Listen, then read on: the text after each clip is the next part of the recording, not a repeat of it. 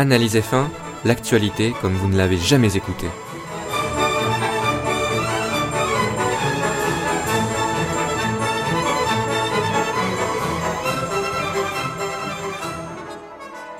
Bonjour à tous, c'est Julien et je vous souhaite la bienvenue dans Analyse F1 pour une nouvelle chronique, cette fois-ci sur Pierre Elimé. Avant, avant de m'énerver un petit peu sur le manufacturier italien et de vous, surtout de vous expliquer les, les nouveautés hivernales qui, euh, ben, qui ont occupé l'actualité, tout simplement pour la, en vue de la saison 2016, je vais revenir un peu sur l'actualité concernant des podcasts que j'ai fait récemment. Donc je vous parlais euh, de Manor et de Renault notamment lors de, de, récentes chroniques. Et donc il y a du nouveau chez les deux. Donc chez Manor, il y a des bonnes nouvelles puisqu'on note l'arrivée de Pat Fry qui était euh, qui a travaillé chez Ferrari auparavant.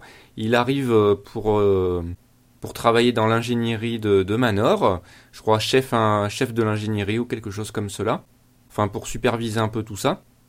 Donc c'est intéressant parce que Qu'est-ce que ça veut dire? Ça veut dire que si Manor recrute, Manor compte participer à la saison 2016. Donc euh, on, a bon espoir de, voir deux Manor sur la grille en 2016, ce qui est toujours très positif euh, pour la Formule 1 parce que ça veut dire également qu'on va voir deux pilotes. Et oui, en parlant de ces pilotes, on n'a toujours pas vraiment de nouvelles de ces pilotes. Pas mal de rumeurs. Quid de Pascal Verlaine qui revient un peu dans le jeu apparemment? Quid de Rio Arianto? Bref, euh, quid de, des offres qu'aura reçues Manor à son, à son bureau, enfin que Fitzpatrick aura reçu à son bureau pour son écurie Manor, et, euh, et des, on va dire des, de la monnaie sonnante et trébuchante qui, qui viendra à lui. Hein. C'est surtout ça qu'il qui, qui regardera pour le choix des pilotes. Du côté de Renault, on en sait un peu plus sur l'organigramme, vous le savez peut-être. Il y a eu euh, la nouvelle Renault qui a été dévoilée euh, il y a peu, enfin la nouvelle livrée en tout cas, livrée qui apparemment est provisoire, donc euh, qui sera changée euh, quelques temps avant le premier Grand Prix, donc vraiment on ne sait pas finalement avec quelle livrée ils viendront. On a une première idée avec celle-ci, on sait le code couleur quoi, globalement, même si on le savait déjà, on sait à peu près comment seront agencées les couleurs, les sponsors sur la monoplace. C'est intéressant, on a eu quelques infos, on voit que il y a Infinity qui euh, qui est un, assez gros partenaire là de, de Renault pour le coup. Euh, donc c'est intéressant. Et on en sait surtout plus, voilà, sur l'organigramme avec Frédéric Vasseur qui monte d'un cran puisqu'il euh, il dirigeait l'équipe Art Grand Prix, qui est une écurie euh, qui officie dans les catégories inférieures, donc euh, par exemple le GP2, je crois aussi le GP3, etc. Et donc c'est une grosse équipe, hein, franchement une grosse écurie de, de formules de promotion qui a beaucoup de succès à son actif, beaucoup de titres. Et donc Frédéric Vasseur a été promu en F1 avec Renault. Euh, alors, on peut dire ouais, il a été euh, victorieux dans les catégories inférieures et tout. Euh, c'est une grande écurie, une des plus grandes écuries de GP2. Euh, normalement, ça va bien se passer. Mais attention, attention, je mets une réserve parce que certes, il était, il a fait du très bon boulot avec Art Grand Prix, mais il faut voir s'il supportera le grand saut. Parce que là, on, entre vraiment dans un autre monde. Hein. C'est le cas pour les pilotes hein, quand ils arrivent en F1, c'est le cas pour tout le monde. Hein. C'est le cas pour les mécanos, c'est le cas pour euh, les ingénieurs, c'est le cas pour, euh, eh ben, les teams principales, etc., etc. C'est le cas pour tout le personnel. Et Vasseur ne va pas y manquer parce que ça sera lui qui va un peu tout, qui va aussi tout chapeauter, quoi. Donc, euh, il va falloir qu'il soit à la hauteur, qu'il ait une main ferme et qu'il arrive ben, à gérer une écurie de F1. Tout simplement, c'est un autre défi qui s'offre à lui. Évidemment, son expérience euh, acquise au fur et à mesure des dernières années va, lui servir. Hein. Il faut qu'il s'en serve, mais il faut aussi qu'il voilà, ouvre son esprit à de nouvelles choses, qu'il ne reste pas sur ses acquis parce que sinon ça va le perdre. Et surtout que voilà, il a une grosse pression euh, sur lui. Maintenant, chez Art Grand Prix, il était installé, c'était le patron, c'était le boss, c'était le taulier, il n'y avait pas de souci. Mais là, là c'est différent chez Renault. Alors certes, on lui, on lui donne les clés, mais on peut très bien lui lui reprendre les clés parce que Carlos Ghosn a été très clair, euh, il vise de grandes choses avec Renault, il y a des objectifs à moyen terme, donc euh, aux environs 2017 à peu près, pour euh, aller chercher des podiums, voire la gagne. Donc, euh, bah, comme je l'avais dit en fait, souvenez-vous au dernier podcast, je suis content quand ça arrive. C'est-à-dire que j'avais dit, j'avais, je l'avais annoncé que 2016 serait une année de transition et puis qu'il faudrait attendre 2017 voire 2018 pour euh, pour voir vraiment euh, le projet Renault éclore euh, ben éclore réellement puisque leur objectif à la base ils l'ont toujours dit s'il y avait un retour et retour il y a eu c'était de, revenir pour pour essayer de gagner et donc Carlos Ghosn, le grand patron de Renault, a confirmé cela et avec toujours la même ambition. Donc un discours qui ne se contredit pas, une ambition renouvelée. Moi, j'adore ça. C'est très bon pour la F1. C'est très très bon, il faut le rappeler.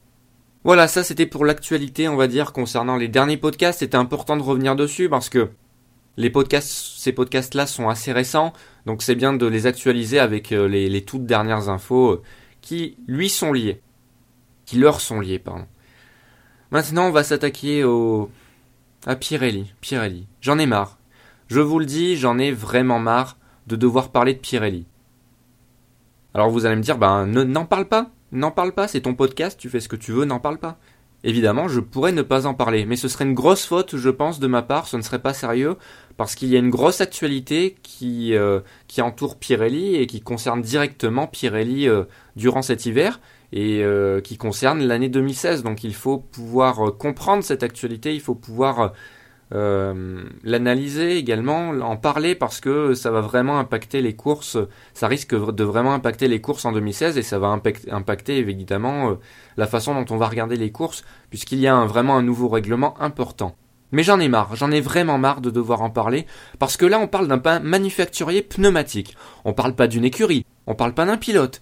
Et pourtant, euh, Pirelli par-ci, Pirelli par-là, j'en parle très souvent en podcast, je m'étais questionné si euh, il était opportun de faire carrément même une émission sur Pirelli. J'en avais, j'avais décidé pour l'instant que non parce que j'en ai tellement parlé au cours de chronique que c'est pas la peine d'en faire un podcast, ça ferait un peu euh, redite. C'était euh, mon avis premier. Après, on peut, on peut nuancer cela. Mais bon, voilà, ça veut bien tout dire. Ça veut dire que Pirelli, on en parle trop souvent. Et pourquoi on en parle trop souvent? Tout simplement parce que ces messieurs, ils ont la prétention, vraiment la prétention, euh, ils sont vraiment aidés par la FIA aussi, il faut dire, hein, j'y reviendrai, hein, de, de, la responsabilité de la FIA dans l'histoire. Pirelli a vraiment la prétention d'être un acteur majeur de la course. Et ça, ça m'énerve à un plus haut point, à vraiment un, plus haut point. Pourquoi? Parce que du fait qu'il soit euh, vraiment un acteur majeur dans la course, eh bien ça représente une contrainte, euh, une contrainte certaine pour les pilotes qui doivent, ben, ils doivent agir avec soi, ils doivent faire avec, ils doivent faire avec et c'est compliqué. Et normalement, ils ne devraient pas avoir à faire autant avec. Les pilotes et les écuries sont les acteurs euh, principaux de la course, et surtout les pilotes. Donc euh, le manufacturier pneumatique, là-dedans, il, devrait avoir une importance moins bonne. Et pourtant, à chaque fois dans les courses, on dit ah ouais, euh, là il le rattrape parce que c'est les pneus, là il doit, il est plus lent parce que c'est les pneus, là il doit économiser, les messages radio c'est fais attention à tes pneus, fais attention aux températures des pneus, etc., etc. Enfin, vous regardez les courses comme moi, je pense que vous en avez aussi un peu marre comme moi. Parce que pourquoi on en a marre tous comme ça? Parce que la course est atteinte, véritablement. La course est atteinte vraiment euh, dans son cœur, et ça c'est vraiment, euh, c'est vraiment triste pour nous, mais surtout pour les pilotes. C'est vraiment, euh, c'est pour ça que je parle de contraintes pour les pilotes. Hein. C'est, c'est vraiment dommage, dommage pour eux. Et oui, parce que je vais énumérer les différents soucis. Il y a eu des problèmes avec les pneus, voire des gros problèmes, des gros problèmes de sécurité. 2013, un peu 2015 également. Hein. Il y a des, pilotes également qui ne peuvent pas assez, exploiter les pneus, avec, euh, avec parfois des trucs ridicules, par exemple les pneus tendres qui tiennent même pas 8 tours, euh, et donc ils doivent s'arrêter euh, rapidement au stand, ou les pneus, les pneus les plus durs qui ne sont pas assez assez efficace ou même pas assez efficace longtemps euh, quand les, monoplaces euh, sont au plein d'essence. Et oui, quand il faut le dire, mais quand les monoplaces, quand les F1 sont au plein d'essence, que ce soit les pneus les plus durs de la gamme emmenés sur un circuit ou les pneus les plus tendres, ils ne tiennent vraiment pas assez longtemps. Pas assez longtemps, il y a vraiment des gros problèmes, etc., etc. Et ça, c'est vraiment un problème parce que ça atteint la course. Et moi, je défends la course, je suis un défenseur de la course, et tout ce qui peut l'atteindre, eh bien, je, le combats, évidemment. Pour moi, que doivent être les pneus? Parce qu'il faut dire ça aussi, il faut revenir sur la définition des pneus en F1. Pour moi, les pneus, ce sont juste des éléments qui permettent d'exploiter du mieux possible le potentiel des Formule 1. Et là, on peut dire que du côté de Pirelli, c'est amplement critiquable avec tout ce que j'ai cité et tout ce que je n'ai pas euh, cité également. Voilà, c'est tout simplement ça. C'est ni plus ni moins. Alors, il peut y avoir un aspect gestion des pneus en course, certes, un aspect stratégique, un aspect euh, pneu dur, pneu tendre, ça, je n'ai pas de souci avec ça, mais ça doit en aucun cas être un aspect trop important dans la course qui prenne le pas sur autre chose qui représente une part d'importance euh, un peu trop élevée. Et là, malheureusement, on a atteint la limite avec les pneus Pirelli. Et euh, en plus, ils sont de qualité inégale d'année en année. Ils essayent à chaque fois de, de changer. C'est bien la preuve que quelque chose ne va pas s'ils essayent à chaque fois de, changer. Hein. C'est que la direction prise n'est vraiment pas la bonne, quels que soient les changements effectués. Je ne suis pas contre un aspect gestion des pneus en course. Ça permet de mettre en avant des pilotes. Hein. D'ailleurs, ça l'a permis quelque part hein, de mettre en avant certains pilotes ces dernières années. Euh, un aspect stratégique également, c'est pas mal, c'est pas mal, mais euh, faut que ce soit limité, quoi. Faut pas que ce soit euh, aussi important que ce qu'on voit récemment.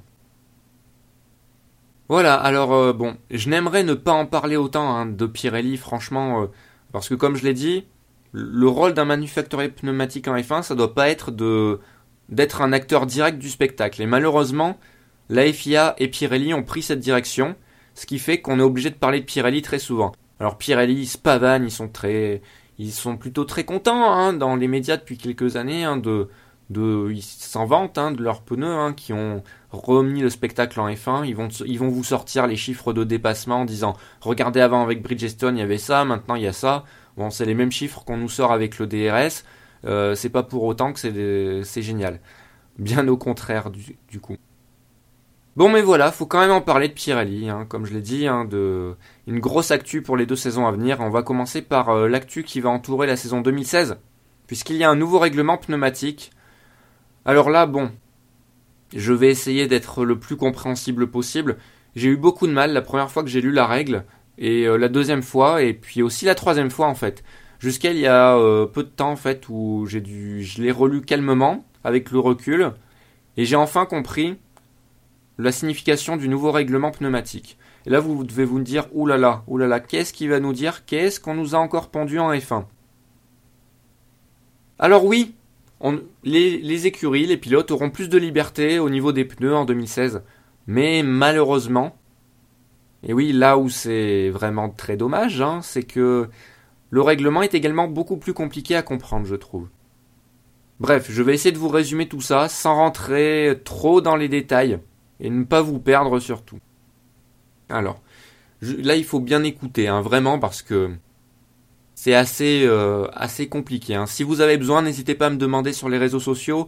Je vous donnerai le lien de d'article hein, qui explique le règlement, comme ça vous pourrez peut-être prendre le temps de plus vous imprégner de tout ça. Bref, je me lance. Alors, sur chaque Grand Prix, sur chaque Grand Prix, trois composés de pneus, de pneus sont choisis par Pirelli.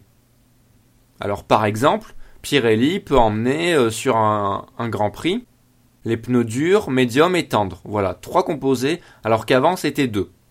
Jusque-là, tout va bien. Et les écuries, là où il y a le choix, évidemment, là où il y a une liberté, c'est que les écuries, parmi ces trois euh, composés pneumatiques, vont choisir pour le week-end 10 trains de pneus librement, parmi ces trois composés. Alors, un exemple simple, si on reprend le même exemple des, trois composés durs, médium, tendres, et eh bien sur un week-end de Grand Prix, une écurie pourra emmener, par exemple, hein, c'est un choix, ils pourront faire euh, n'importe quel choix, mais par exemple trois trains de pneus durs, trois de trains trois trains de pneus médium et quatre trains de pneus tendres et si vous ajoutez tout ça, ça fait bien 10. Voilà, là, là c'est la liberté pour les écuries. Mais il y a un problème à cette liberté, qui n'est pas totale, hein, j'y reviendrai.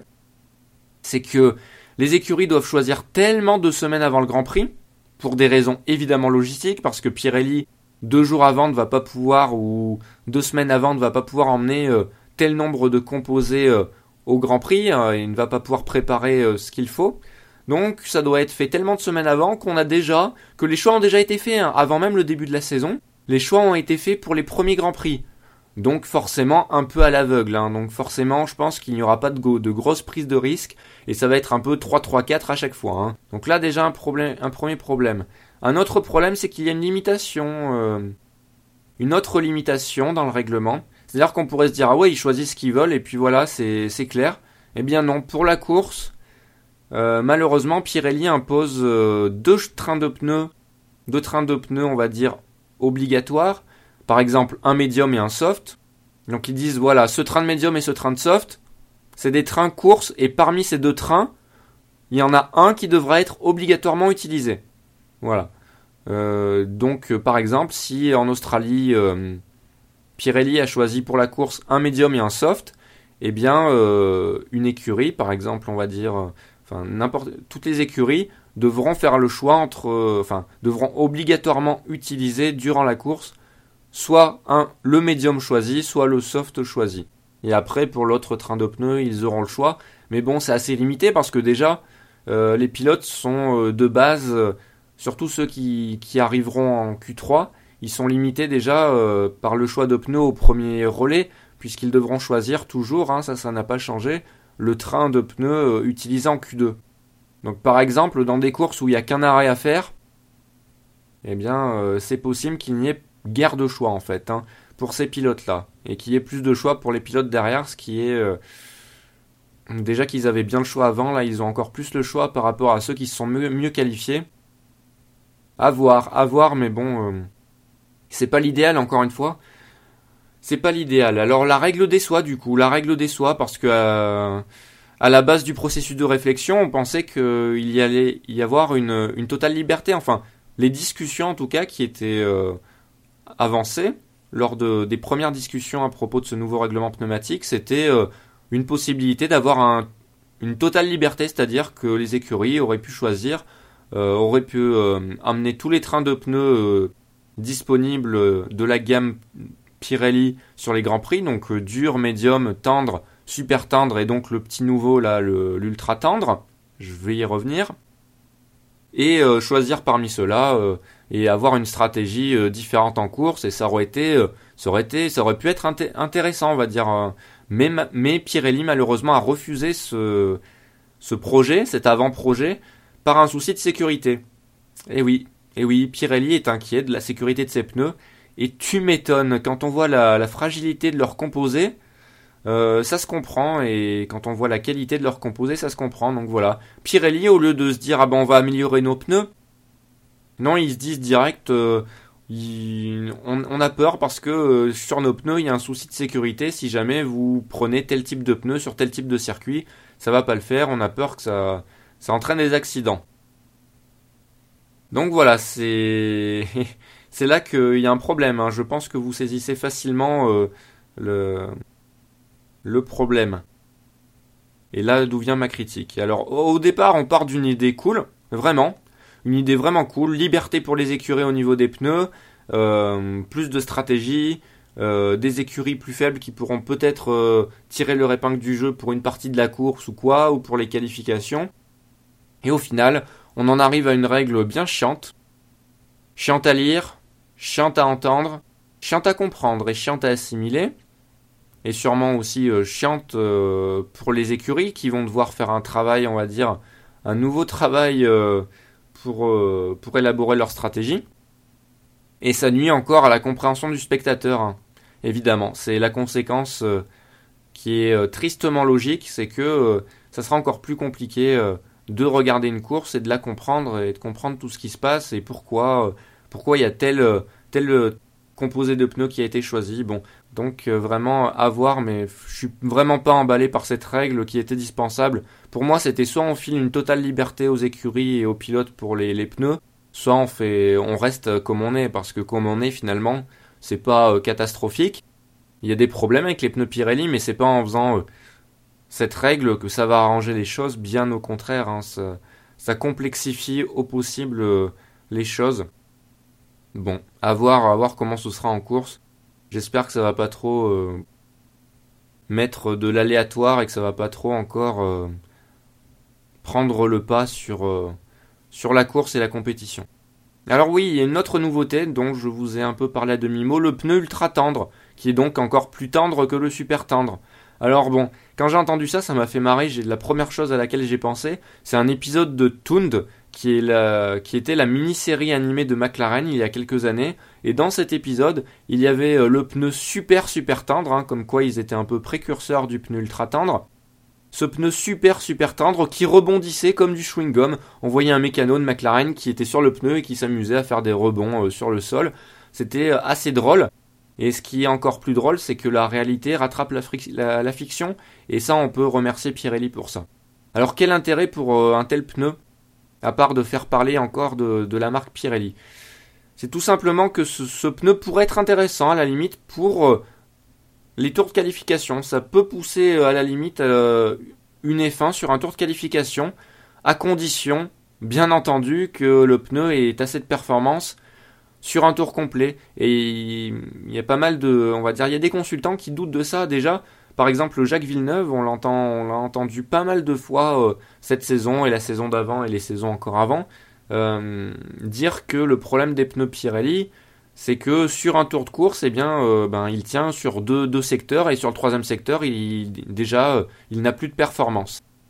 Et évidemment, si c'est vraiment le cas, eh bien, l'intérêt du pneu ultra tendre peut être vraiment critiqué, hein, parce que s'il tient en performance qu'un demi-tour, ça va pas le faire, hein, ça va vraiment pas le faire. Il faut qu'il soit vraiment performant sur tout le tour hein, pour que ce soit vraiment intéressant et qu'on puisse euh, ben, battre des chronos et battre euh, quelques records euh, de ces dernières années. Donc à voir en course, non, ne m'en parlez pas. Vu la direction prise par Pirelli ces dernières années, je pense que le pneu ultra tendre en, course, sauf à Monaco et à Singapour à la limite, c'est tout il sera, très peu utilisé en course, hein, n'y comptez pas trop dessus. Euh, vu la. Pirelli aurait des pneus qui tiendraient normalement, qui seraient efficaces, qui, euh, qui auraient une durée de vie euh, satisfaisante. Ça irait, hein, le pneu ultra tendre serait une solution stratégique intéressante. Mais là, déjà qu'on voit qu'avec le pneu tendre, ou même avec les pneus médium et durs, quand on est en début de course, ils tiennent pas, ils tiennent à peine 15 tours, sauf exception. Bien, c'est c'est un problème, hein. ne parlons pas de ce pneu. Et oui, la preuve que Pirelli est dans une direction, euh, on va dire, dans cette direction, et la conserve, c'est qu'en novembre dernier, ils m'ont encore fait peur, ils m'ont surtout indigné, hein, Pirelli, parce qu'ils ont déclaré vouloir un retour des chutes brutales de performance de leurs pneus. Comme en 2012, comme en début 2012. Alors, comme si ça suffisait pas, que leurs pneus soient pas assez euh, efficaces, ne tiennent pas assez longtemps, eh bien en plus, Pirelli veut vraiment remettre de l'aléatoire en course. Évidemment sous couvert du sacro-saint spectacle. Euh, toujours, euh, toujours la bonne excuse. Ah oui, mais il faut remettre du spectacle, donc euh, on va faire ça. Ah oui, mais si c'est du spectacle pour du spectacle, c'est vraiment pas la peine. Hein. Et bon, si on remet des pneus comme en début 2012, euh, c'est un gros problème. Alors certes, en 2012, on disait waouh, c'est génial. Il y a, je ne sais, je sais pas, six vainqueurs euh, différents durant les six premiers grands prix. Certes, mais quand on prend du recul sur cette situation, on se rend compte que euh, ça plaisait pas tellement aux pilotes de perdre 3 secondes, 3 secondes autour d'un coup sur leurs pneus. C'était pas très plaisant, ça, ça apportait vraiment du hasard dans la course. Ce n'était plus du talent des pilotes, vraiment. pas vraiment, parce que il fallait vraiment faire euh, prédire que les pneus vont tomber en performance à tel tour, euh, etc. C'était vraiment, euh, c'était vraiment pas intéressant. D'ailleurs, Pirelli avait rapidement un peu changé ses plans durant la suite de la saison et en 2013. C'est bien la preuve que, que finalement ça avait eu un effet plutôt négatif. Alors pourquoi vouloir revenir absolument à ça? Ben je ne sais pas. Ils restent dans le passé, ils ne savent pas trop quoi proposer. C'est un peu le problème. Heureusement, heureusement, les pilotes sont montés au créneau euh, par la voix du GPDA, donc l'association des pilotes de Grand Prix, par le, son porte-parole et président, je crois, Alexander Wurtz, ex-pilote de F1 et pilote également euh, d'endurance. Ah non, je crois qu'il a pris sa retraite récemment. Il a fait de l'endurance en tout cas. Et j'aime bien, j'aime bien quand les pilotes peuvent s'exprimer et s'expriment à, à, propos de, de, sujets importants. Et généralement, ils le font quand vraiment ils sentent qu'ils se, ils se sentent insultés tout simplement. Euh, ils vivent pour la course, c'est leur métier, leur passion, leur vie. Et là, on les insulte vraiment. En insultant la course, on insulte vraiment les pilotes. Et là, là c'est de trop, évidemment, ils s'expriment et ils ont bien fait. Et en gros, les pilotes veulent de Pirelli, ils l'ont exprimé très clairement, ils veulent euh, d'eux que les pneus soient plus performants en virage, plus sécurisés, et en plus qui durent plus longtemps. Bref, ils veulent tout simplement des bons pneus en fait, hein, euh, des pneus d'élite, des pneus euh, pour la F1. Et les pneus Pirelli, malheureusement, pour moi, c'est pas des pneus dignes de, de la F1. C'est des pneus qui ont par moment insulté la F1 et insulté les pilotes et en plus par les nombreuses déclarations de Pirelli, c'est encore pire, hein, c'est encore pire. Comme celle que je vous ai citée en novembre. Eh bien, la réponse à Pirelli ne s'est pas fait attendre à cette déclaration euh, par la voix du GPDA, et de manière surprenante, et agréablement surprenante, ils sont d'accord avec ça. Ils n'ont pas euh, formé d'opposition à faire ce genre de pneus, et ils ont dit qu'ils suivront ce que leur diront les instances de la F1. Alors oui, on peut critiquer Pirelli, c'est vrai, on peut critiquer Pirelli pour la qualité de leurs produits, des produits fournis, et leur communication autour de, ces pneus. Par exemple, ce que je viens de dire à propos de, leur déclaration en novembre, et euh, bien d'autres choses. une communication qui est souvent pleine de louanges à propos de leur travail. Mais il faut aussi dire qu'ils suivent un carnet de route, ils sont pas seuls dans l'histoire, hein, ils sont pas seuls dans le bateau. Il faut citer, citer la FIA, il faut citer Bernie Cleston, enfin bref, toutes les différentes instances de la F1 qui euh, ont donné à Pirelli au début un carnet de route à suivre et des objectifs. Et en gros, sur les objectifs fixés par euh, ces différentes instances, il y avait le mot spectacle. Hein. C'était vraiment ça.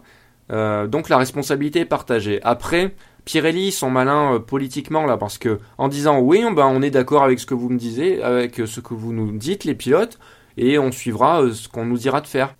En gros, pendant des années, Pirelli, ils n'ont pas arrêté de dire euh, ah oui on veut remettre le spectacle en jeu, on est prêt à mettre des pneus qui chutent euh, brutalement en performance d'un coup, euh, juste pour ça, le spectacle pour le spectacle, voilà, sans s'interroger sur les conséquences en course. Et là tout d'un coup, ils sont d'accord avec les pilotes qui veulent justement remettre ben, la course au centre des débats et arrêter un peu cette mascarade.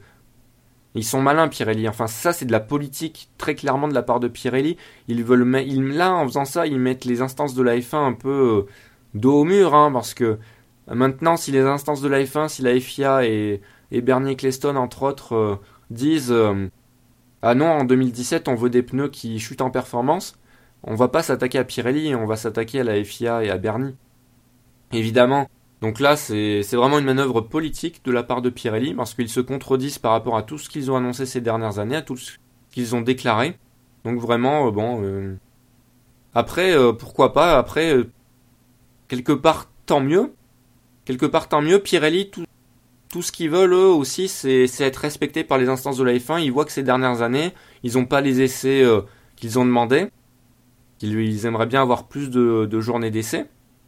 Euh, et d'ailleurs, en vue de la mise en place de ces bons pneus en 2017, ils ont redit leur volonté d'avoir une plus grande liberté pour euh, les essais libres, d'avoir plus de journées. Et, euh, et donc voilà, c'est vraiment aussi une pression mise sur les instances de la F1 pour accepter ça. Donc c'est plus pour la F1 c'est bien parce que ça veut dire que Pirelli, même si c'est politique, c'est bien aussi c'est bien que euh, les bonnes choses soient faites euh, dans le sens de la course. Et euh, ben évidemment, on veut des bons pneus en F1, donc on ne peut qu'être d'accord avec ça. La mauvaise nouvelle, la mauvaise nouvelle, c'est que pour ça sera pour 2017 et pas pour 2016. Et il faut espérer que pour 2016, Pirelli justement n'ait pas suivi ce qu'ils ont dit en novembre, c'est-à-dire vouloir remettre des pneus qui vont rapidement chuter en performance d'un coup et euh, il faut aussi espérer que leur nouveau règlement euh, n'atteigne pas trop la course et euh, n'embête pas trop les pilotes et n'embête pas trop aussi bah, tout simplement le sport comme ça a pu être le cas. Voilà, je vous remercie d'avoir écouté ce podcast. Je vous donne rendez-vous au prochain. Il faudra que je parle des pilotes Renault, évidemment, hein, de Kevin Magnussen qui a remplacé Pastor Maldonado au pied levé pour le baquet Renault que je vous parle également de la Formule E et de la première partie de saison, et que je vous parle également de High Speed Dating, de continuer la folle série des podcasts High Speed Dating. Et d'ailleurs, ouf, le prochain High Speed Dating ne sera pas sur Pastor Maldonado. C'est arrivé à un bon timing, hein, un bon timing, hein, euh, le fait que Maldonado ne soit plus en F1 en 2016. C'est pas mal. Bref, je vous remercie et je vous dis à la prochaine tous ensemble. Vivons notre passion. À bientôt.